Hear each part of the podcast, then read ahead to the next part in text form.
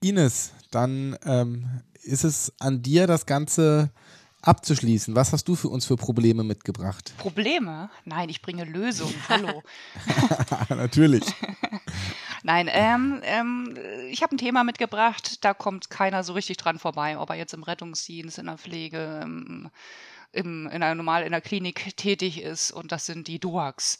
Und mhm. ähm, ich sag mal so, DOAC steht ja für, für direkte orale ähm, Antikoagulantien und ähm, früher hat man noch NOAC gesagt. Äh, das ist ich ein bisschen bin so froh, dass du DOAC sagst. Ja, genau. Ist, ähm, NOAC ist ein bisschen anachronistisch, weil das N nämlich nur für neu oder new stand.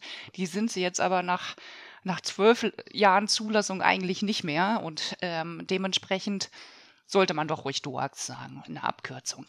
Ähm, die sind mal, äh, ja, ich sag mal so, hergestellt worden, um ähm, die Vitamin K-Antagonisten, also das Warfarin oder, oder Phenprocumon, ähm, abzulösen, was wir ja hier hauptsächlich in Deutschland unter Mancomar oder Phalitrom kennen, ähm, und diese äh, aufwendigen Injektionen bei den Heparinen unnötig zu machen.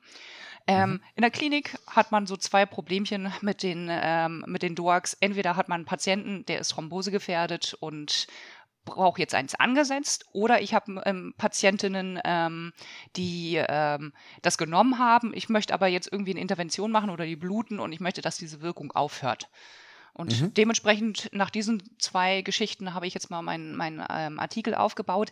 Ähm, der ist im ich sag mal so, ähm, in der Laufe der Bearbeitung etwas redundant geworden. Jetzt für den Podcast-Beitrag etwas gekürzt. Ähm, die schriftliche Version wird noch ein bisschen ausgiebiger. Also die, noch länger. Die, also wenn ihr irgendwie eine langweilige ASA-1-Narkose habt, dann könnt ihr euch den gerne dann gemütlich reinziehen. Fangen wir an mit dem Fall. Bei mir gibt es ja mal Fälle. Ähm, beginnen wir mit Adelheid. Adelheid ist 78 Jahre alt und seit einer Stunde und nun stolze Besitzerin einer neuen Hüftendoprothese bei Coxarthrose. Welche Vorgedanken sollte man sich denn jetzt zu Beginn bezüglich der Thromboembolie-Prophylaxe machen, wenn ich in DOAC ansetzen möchte?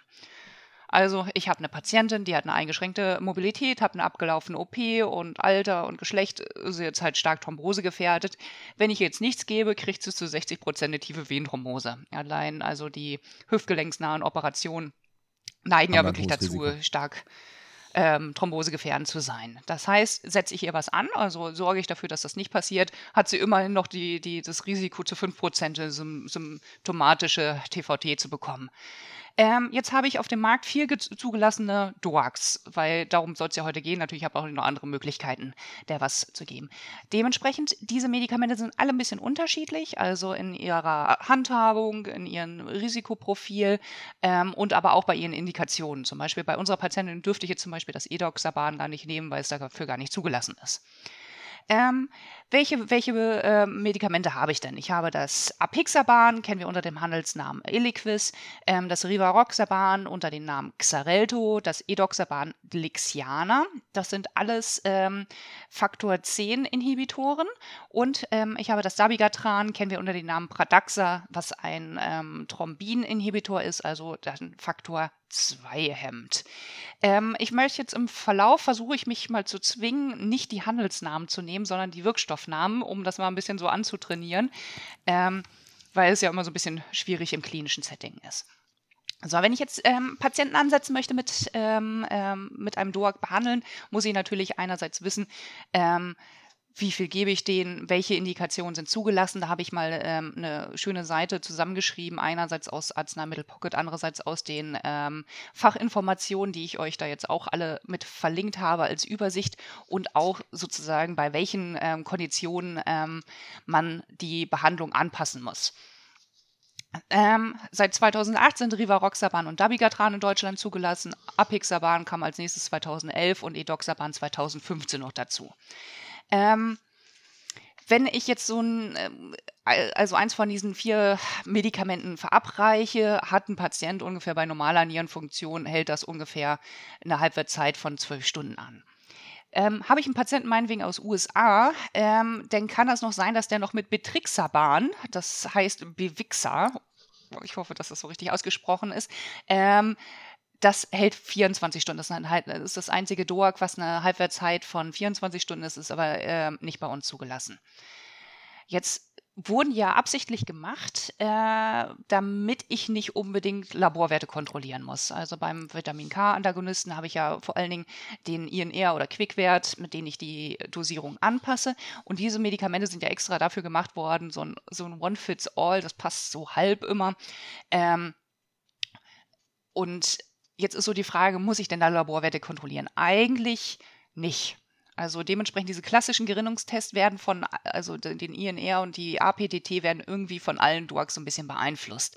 Aber ich kann nicht davon schließen, wie viel ähm, Wirkung jetzt wirklich ja, äh, wie, viel, wie viel Wirkung das ausmacht und wie viel Beeinflussung da ähm, tatsächlich vonstatten geht, weil es gibt nur ein paar wenige. Für Dabigatran, habe ich zum Beispiel die Ekarin Clotting Time zur Verfügung, die ein bisschen eindeutiger ist. Und ähm, die anderen DOAX über spezielle Anti-CNA-Panels, um ähm, eine die direkte Spiegelkontrolle zu machen, habe ich in zum Beispiel in, wahrscheinlich eher in Unikliniken die Möglichkeit, eine, einen Plasmaspiegel ähm, zu messen. Aber äh, durchaus im klinischen Setting macht das nicht so viel Sinn. Habe ich jetzt spezielle Patienten, also zum Beispiel einen stark adipösen Patienten oder jemanden mit, mit einer deutlichen Niereninsuffizienz, sind das vielleicht geringe Möglichkeiten, tatsächlich mal einen Plasmaspiegel oder ähnliches zu messen. Ich habe bei mir im Labor nachgefragt, ähm, eine Ekarin Clotting Time, da äh, habe ich nur die Fragezeichen durch das Telefon gehört. Plasmaspiegel waren auch in der Möglichkeit, ja, könnte man irgendwo hinschicken, ähm, so ungefähr 500 Kilometer weiter, hätte ich dann wahrscheinlich erst in ein, zwei Tagen irgendwie das Ergebnis. Ich denke, dann bräuchte ich es im klinischen Alltag auch nicht mehr da ist jetzt nochmal die Frage an die Leute, die in den Unikliniken da draußen, macht ihr Plasmaspiegel, weil es sind tatsächlich ähm, teilweise Daten vorhanden, sozusagen ab wann ich eine OP durchführen kann, wenn gewisse Plasmaspiegel unterschritten sind. Ist das wirklich in eurem klinischen Setting relevant oder ist das tatsächlich reine Forschungsbasis? Da wär, würde mich mal freuen, wenn sich jemand mal zurückmeldet. Denn ist natürlich ganz wichtig zu wissen, wann darf ich diese Medikamente nicht anwenden, wann gibt es Kontraindikationen. Natürlich, wenn jetzt jemand aktiv blutet oder eine bestehende Allergie hat, dann bitte lassen. Ne? Dann ist es wichtig zu wissen, welche Nierenfunktion hat denn unser Patient. Ähm, bei Niereninsuffizienz kann es halt zur Akkumulation der Medikamente kommen und dementsprechend zur Blutung. Dabigatran wird 80 Prozent renal ausgeschieden, Edoxaban noch 50%, ähm, Rivaroxaban 33 Prozent und Apixaban 27 Prozent. Also da ist es am wenigsten. Dementsprechend da aufzupassen, dass dieses Medikament nicht kumuliert und bei einer Creatinine-Clearance unter 30 sind die kontraindiziert, die Medikamente. Denn müsste man auch noch einmal wissen, gibt es ein zweites gerinnungswirksames Medikament? Also ein gesteigertes Blutungsrisiko könnte sein, wenn ich dem Patienten zum Beispiel ASS noch dazu gebe. Zum Beispiel, wenn der Patient nicht nur ähm, Vorflimmern hat, sondern eine relevante KAK mit, mit akutem Coronarsyndrom, kann das so gerne vorkommen, ähm, dass ich ASS noch dazugeben möchte. Oder zum Beispiel nicht sodales Antirheumatikum, was zum Beispiel unsere Patientin jetzt im Verlauf nach der Hüft-TAP ähm, äh, verordnet kriegt. Ähm, wenn ich Patienten habe mit einer fulminanten Leberinsuffizienz, ähm, dann kann es auch zu schweren Blutungskomplikationen führen, da gerade ja zum Beispiel Rivaroxaban zu, zum Drittel hepatisch äh, metabolisiert wird. Es gibt einige Krankheitsbilder, ähm, wo ich die DUAX nicht anwenden würde, weil sie dafür auch noch nicht ähm, komplett äh, angepasst sind und zum Beispiel Vitamin K-Antagonisten besser geeignet sind. Das wäre zum Beispiel bei der Antikoagulation mit mechanischen Herzklappen oder zum Beispiel beim Antiphospholipid-Syndrom. Schwangerschaft bitte auch nicht geben, da die Duaxteratogen sind. Ähm, und wenn ich starke Blutung, zum Beispiel in der Vorgeschichte eine GI-Blutung, hier ist, ja der Hess-Score sehr geeignet, sind auch die Duax ähm, nur unter Vorwand, also unter besonderen Auflagen einzuwenden. So, das einmal zur Einstellung mit den DOAX. Fall 2 wäre eher ähm, jetzt, wie äh, handhabe ich es, wenn ich die Wirkung aufheben möchte. Fall 2 ist äh, Egon, der ist 82 Jahre alt, der ist im Pflegeheim gestürzt und während der CT-Untersuchung zeigt sich eine, eine intrakranielle Blutung. Die hat sogar ein sogenanntes Spot-Sign, das heißt, da kommt aktiv Kontrastmittel, äh, tritt aus. Das heißt, dieser Patient hat die Gefahr, dass sich diese Blutung vergrößert. Ähm, bei Vorhofflimmern nimmt er Rivaroxaban ein und hat das auch genau vor zwei Stunden getan. Sein Kreatininwert liegt bei 1,7 äh, Milligramm pro Deziliter, also leicht erhöht. Quickwert bei 61, PTT ähm, liegt bei 48 Sekunden. So, jetzt habe ich eine Blutung unter DOAC-Therapie. Das heißt, ich habe da auch verschiedene Möglichkeiten, wie ich an diese Sache rangehe. Je nach Art des Notfalls habe ich verschiedene Optionen. Also ich kann zum Beispiel einfach die Wirkung des Medikamentes aussitzen und diese Halbwertzeiten abwarten. Ähm, das zum Beispiel eher bei so semi-elektiven Eingriffen. Ähm, aber in diesem Fall, in dieser Notfallsituation, äh, habe ich eher die Tendenz, das DOAC zu antagonisieren. Was muss ich jetzt über unseren Patienten alles wissen? Einerseits, wann war die letzte Einnahme? Bei unserem Patienten war es vor zwei Stunden. Spitzenspiegel sind ungefähr nach drei Stunden zu erwarten. Dann, ähm, wie hoch war die Dosierung? Ist der Patient zum Beispiel überdosiert gewesen? Wie ist die Leberfunktionsstörung, was ja natürlich auch noch weitere Gerinnungsstörungen mit sich nach sich zieht durch die Leberinsuffizienz?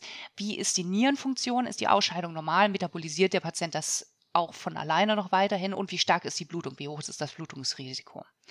Habe ich die Möglichkeit, allgemeine Maßnahmen zu unternehmen, eine Blutstillung, zum Beispiel, wenn es nach außen blutet, mit einer lokalen Kompression, ein äh, Druckverband, ein Packing, ähm, eine, bei einer GI-Blutung zum Beispiel ein endoskopisches Verfahren oder zum Beispiel radiologisch interventionelle Verfahren, um irgendwie was zu keulen oder ähnliches, ähm, oder halt die chirurgische Blutstillung im OP habe ich die Möglichkeit, Dialyse einzusetzen. Also Dialyse ist ähm, aufgrund der Proteinbindung nur bei Dabigatran möglich, ähm, aber seit Einführung der, äh, der Antidote in den meisten Fällen überflüssig. Aber habe ich einen Patienten, der eh dialysiert wird, kann ich natürlich auch das Gerät anschalten und dementsprechend das Dabigatran ausdialysieren. Ähm, ansonsten Plasmapherese erwägen. Ähm, unser Notfallpatient hat jetzt eine, eine dringliche Indikation, ähm, die Wirkung des DOACs sofort auszusetzen und da er jetzt auch schon neurologische Einschränkungen hat und bei ähm, bei dem Hinweis darauf durch das Spot-Sign, dass, dass die Blutung weiter forttritt, ähm, wurde geplant, dass er das sogenannte Andexanet Alpha äh, bekommt. Die Entscheidungsfindung ist natürlich abhängig von der Blutungsgröße und dadurch, dass die natürlich mit der Mortalität korreliert in diesem Fall.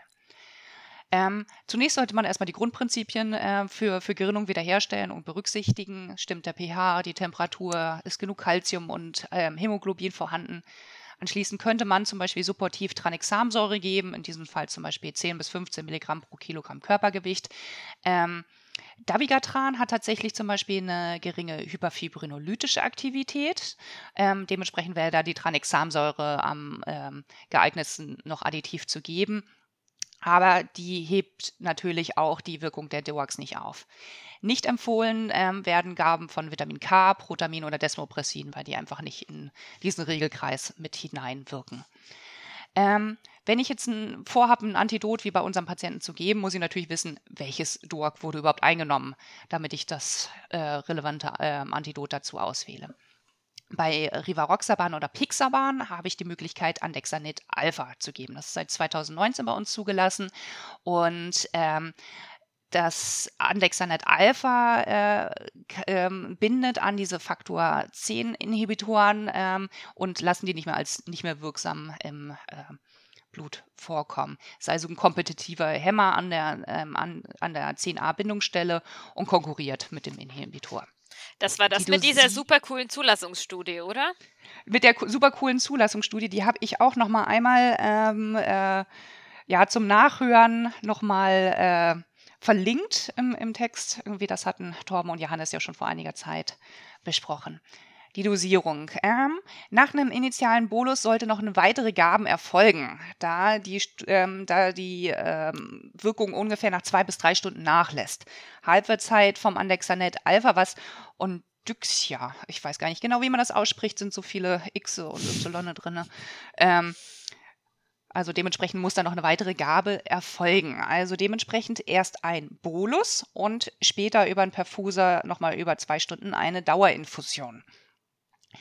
Jetzt hilft mir das immer noch nicht weiter. Also ich weiß jetzt mittlerweile schon, ähm, gegen Apixaban und gegen Rivaroxaban ist es zugelassen. Ich muss aber trotzdem noch wissen, welche Dosis hat ähm, der Patient eingenommen von ähm, der, dem Medikament und wie lange ist das Ganze her? Ist das unter acht Stunden oder über acht Stunden ähm, her oder unbekannt? Und danach kann ich, ergibt sich überhaupt erst die Dosierung, die ich in den Patienten hineingebe.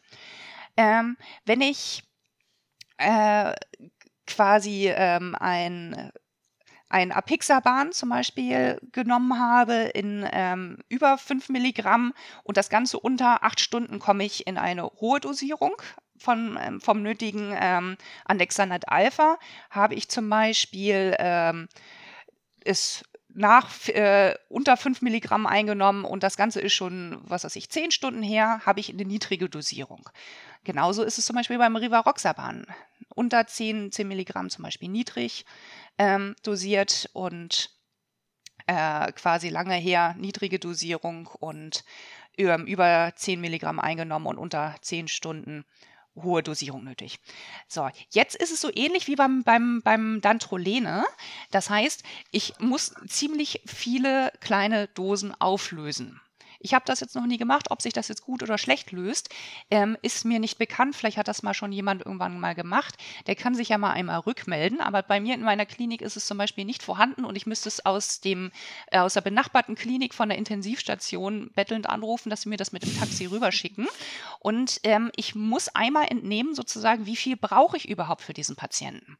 Das heißt, habe ich zum Beispiel jemanden, ähm, der jetzt eine niedrige Dosierung braucht, brauche ich ähm, fünf äh, Durchschlägflaschen der 200 Milligramm ähm, ähm, äh, quasi Andexanat Alpha-Päckchen habe, brauche ich eine hohe Dosierung, sind es wiederum neun. Das hilft dir also nicht, wenn, wenn, wenn ich jetzt vermute, dass es mit einer Dosis getan ist, dann fährt der Taxifahrer mehrfach hin und her. Dementsprechend muss ich das vorher schon mal berechnet haben, bevor ich mir die zum Beispiel anfordere. Und ich muss davon auch ausgehen, ähm, dass das natürlich ein bisschen dauert, bis das aufgelöst und in den Patienten hineinkommt. Also dass das Ganze aufwendiger ist. Ich darf es auch nur anwenden, wenn ich eine lebensbedrohliche oder nicht stillbare Blutung habe. Also nicht so, um jetzt zum Beispiel so, ein, so einen Standardpatienten, äh, irgendwie, der das eingenommen haben, äh, für heute Nachmittag noch operabel zu machen. Dafür ist es nicht zugelassen, sondern tatsächlich nur lebensbedrohliche, nicht stillbare Blutungen. Ich gehe davon aus, wie zum Beispiel Blutung in den Kopf, in den Hals, in den Bauchraum und ähnliches. Ähm, da kann ich es anwenden. Ich habe das schon zweimal eingesetzt und stand jetzt nicht daneben, als es aufgelöst wurde. Es wurde mir aber auch nicht übergeben, dass sich das irgendwie doof löst oder ja. so. Und ähm, nachlesen muss man das tatsächlich jedes Mal, wie viel man geben muss. Ähm, das kann man sich, äh, also kann ich mir nicht merken. In der Fachinformation entweder äh, rausziehen und ich habe es ansonsten auch nochmal in den Artikel äh, ansichtlich hineingeschrieben.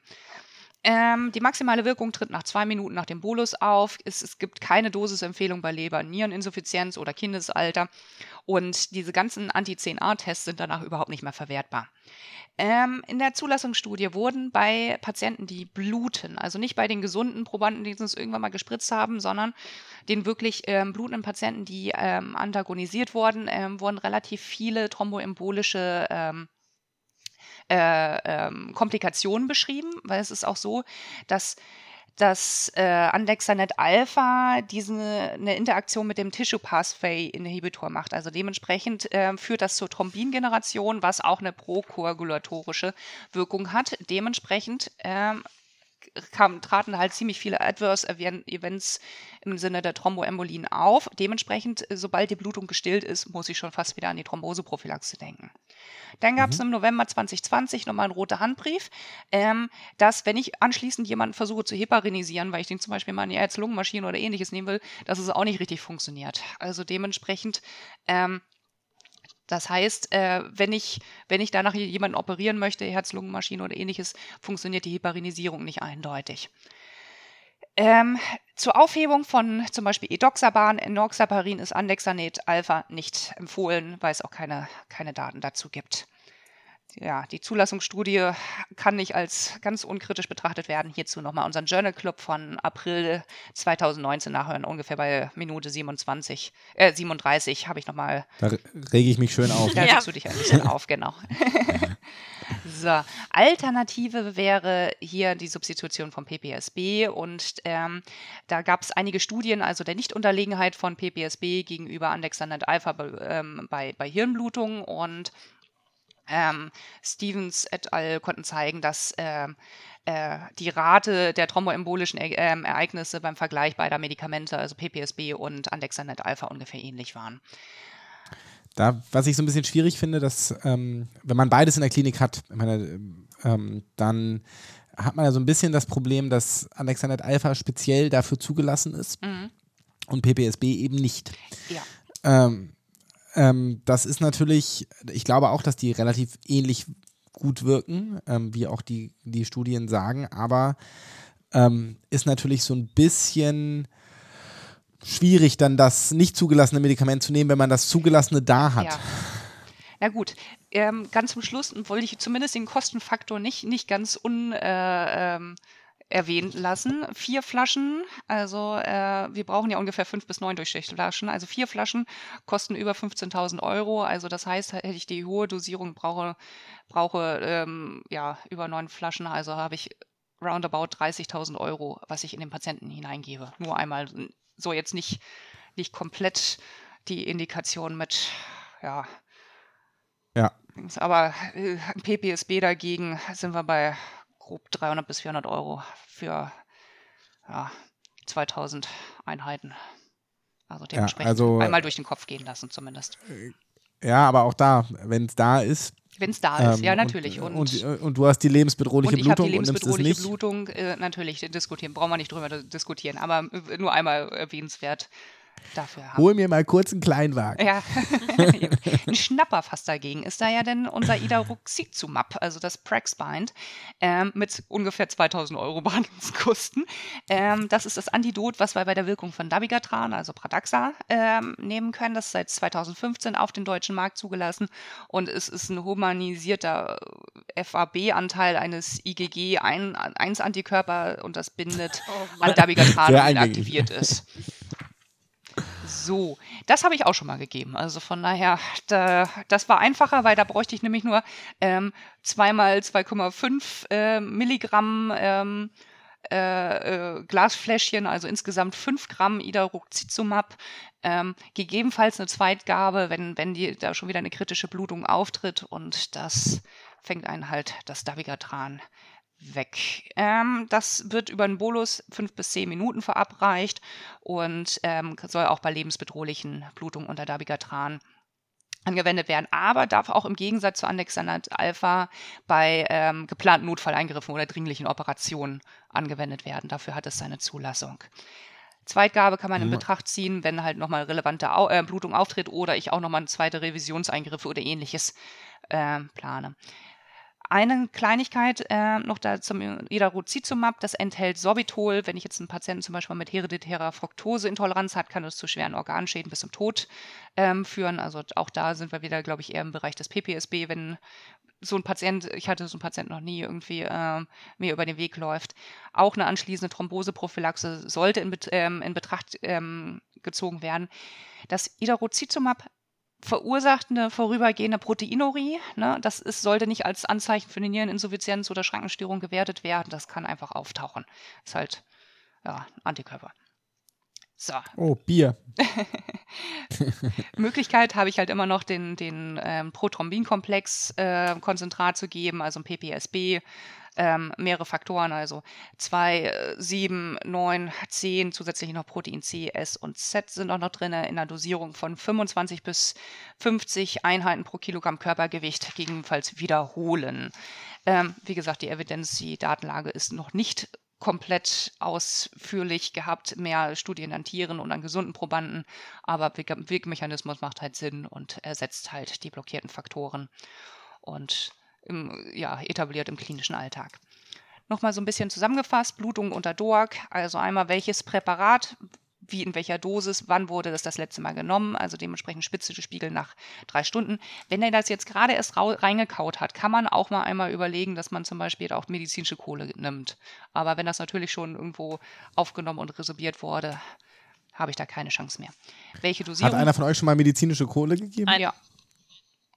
Okay. Nicht ich beim DOAC-Patienten, aber bei, bei anderen, ähm, nachdem ich versucht hatte, ein Medikament abzusaugen mit der Magensonde, habe ich es einfach hinterhergekippt irgendwie. Aber okay. ich habe es ihm sondiert, nicht trinken lassen, netterweise. Ich glaube, das knirscht bestimmt zwischen den Zähnen. Ähm, so, also immer noch irgendwelche Informationen. Welches Präparat, wann war die letzte Einnahme, welche Dosierung, Leber- und Nierenfunktion ähm, überprüfen und wie, und wie stark und wie bedrohlich ist die Blutung, ähm, was, was liegt da vor uns. Allgemeinmaßnahmen, das DOAC natürlich pausieren, Blutstillung, auf welche Art und Weise mechanisch, Kompression, interventionell, endoskopisch, chirurgisch, Flüssigkeitsgabe, Basislabor abnehmen, Vitalparameter überwachen, gegebenenfalls Intensivstation. Beim Gerinnungsmanagement ähm, einerseits pH, Temperatur, Kalzium, Hämoglobin stabilisieren, gegebenenfalls Tranexamsäure erwägen, PPSB erwägen ähm, und ansonsten weiter nach Massenblutungsprotokoll, äh, EK, FFP, TK, Fibrinogen, was man auch immer vorhat. Ähm, bei den vier verschiedenen ähm, DOACs habe ich unterschiedliche Möglichkeiten. Beim Dabigatran, also dem Pradaxa, PPSB, denn das ähm, Idaruxizumab, Praxbind oder Dialyse. Beim Edoxaban habe ich als Zulassung nur das, also nur die Möglichkeit, äh, PPSB zu geben. Die anderen äh, äh, ja, äh, Antidots sind dafür nicht Sollten zugelassen. Nicht das ja, ähm, Apixaban ähm, habe ich die Möglichkeit, PPSB und Andexanet Alpha zu geben. Beim Rivaroxaban ähm, auch PPSB und Andexanet Alpha. Das einmal so um die Möglichkeiten Blutung unter DOAC. Dann wurde auch durch, ich glaube, es war Marco Polo gewesen, der ähm, Twitter geteilt hat, es gibt ähm, seit Oktober 2021 wurde die AWMF-Leitlinie rückenmarksnahe Regionalanästhesien und Thromboembolieprophylaxe antithrombotische Medikation modifiziert und erneuert. Ähm, also dementsprechend, wenn ihr irgendwelche neuroaxialen Verfahren, Spinalanästhesien, Epidurale ähm, ähm, und spinale Hämatome ähm, verhindern wollt, könnt ihr danach die Absetzzeiten äh, nachschauen und wann ich die Möglichkeit habe, irgendwie so einen, so einen periduralen Katheter wieder zu entfernen. Ähm, da könnt ihr auch super in Paula und meinen Prämedikationsartikel reingucken. Ach, habt ihr da, da, steht, das nämlich, hm? da steht das auch drin. Auch nach der neuen, neuen Aktualisierung? Äh, wann wurde es aktualisiert? Oktober 2021. Der, äh, ja, oh. Nee, dann müssen wir den nochmal aktualisieren. Müsst ihr mal gucken, wa? Dann müssen wir mal gucken. Das ist, den haben wir im Oktober geschrieben, ja. oder? Na, dann ist das wahrscheinlich ja. kurz danach dann irgendwie nochmal ähm, erneuert worden. Auf jeden Fall wird das ziemlich doll aufgedröselt da. Also ich fand es sehr kompliziert und ähm, das lest ihr lieber danach. Ähm, die AWMF-Leitlinie habe ich da ähm, verlinkt. Dann einmal für meine Zunft nochmal Operation unter der DOAC-Therapie habe ich auch nochmal ähm, Tabelle und einen Artikel verlinkt, ähm, ähm, also DOACs wann und wie absetzen aus dem Deutschen Ärzteblatt. Ähm, einmal so ein bisschen Allgemeines dazu. Ähm, wenn ich eine Niereninsuffizienz habe, braucht Dabigatran natürlich deutlich länger, ähm, bis es wieder raus ist aus dem Körper. Dementsprechend geht von längeren Zeiten aus bis ich jemanden operabel habe. Ähm, bei den anderen ist es ungefähr zwischen 24 bis äh, 48 Stunden. Ähm, hier hat man auch die Möglichkeit, mal so, so einen Plasmaspiegel oder ähnliches zu kontrollieren, wenn ich eine, eine Uniklinik oder ein großes Klinikum bin. Unter 50 Pikogramm pro Milliliter äh, wird als relativ operabel angenommen, wenn ich nicht äh, weiß nicht, ein äh, wirklich unüberschaubares Blutungsrisiko habe, kann ich bei Plasmaspiegeln unter 50 Pikogramm pro Milliliter der ähm, Wirkstoffe operieren. Ähm, pausieren je, halt je nach ähm, Blutungsrisiko auch des Eingriffs. Wenn ich jetzt nur einen Leberfleck wegoperieren will, dann brauche ich nicht unbedingt alles pausieren. Ansonsten messt die Kreatinin-Clearance und ähm, Bridging ist üblicherweise nicht nötig. Das mhm. sind so die Sachen, die ich mir zum, zum Thema Durks durch den Kopf abgehen lassen. Etwas intensiver ist es noch im Artikel drinne. Und ein Codewort. Das Codewort lautet einfach Antidot. Antidot. Vielen, vielen Dank. Wie immer super spannend und ja tatsächlich auch sowas, was einem alltäglich ähm, begegnet. Ne? Allen. Also kommt keiner drum rum. Allen, ja. Genau. Äh, egal welche, welche Fachrichtung, kommt man, kommt man nicht drum rum. Richtig ja. gut, dann weiß ich jetzt endlich, wo ich das im Dienst nachlesen kann. Ja, so zumindest alles Relevante ist auch da weiter verlinkt. Gut, und ähm, dann will ich noch kurz darauf aufmerksam machen, dass ähm, ich ja letztes Mal die Regeln gemacht habe und ich ganz, ganz viele Rückmeldungen bekommen habe bezüglich äh, euren persönlichen Regeln. Und das habe ich nicht vergessen, aber ehrlicherweise wird dieser Podcast viel zu lang, wenn ich jetzt noch auf die Regeln eingehe. Deswegen werde ich das ähm, das nächste Mal äh, im Februar machen. Ähm, also ihr dürft gespannt sein. Ihr habt mir super viel geschickt. Ich habe alle gelesen. Ähm, es ist ja was sehr Persönliches. Mit, bin ich, mit einigen bin ich einverstanden, mit anderen, da würde ich sagen, das würde ich nicht machen. Genau. Lässt sich noch weiter diskutieren und das dann im Februar, würde ich sagen. Ja, das war unsere Januar-Folge äh, Pin-Up Dogs. Folge 36 ohne Johannes. Ohne Johannes. Äh, ähm, oh Gott. Wir haben es ähm, geschafft, Torben. Wir haben es geschafft ohne, Tor ohne Johannes. ja, wir haben es geschafft und äh, es hat mir ähm, trotz dass Johannes äh, da war, sehr, sehr viel äh, nicht da war, äh, sehr viel Spaß gemacht. Mit Johannes wäre es natürlich noch großartiger gewesen. Aber im Februar wieder.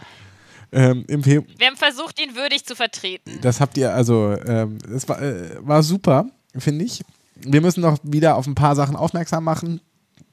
Zum einen äh, bewertet uns bitte, wenn ihr uns gerne hört. Bei ähm, Spotify könnt ihr jetzt bewerten seit neun, bei äh, Apple Podcast, bei Google und bei Deezer könnt ihr uns ein Herzchen geben.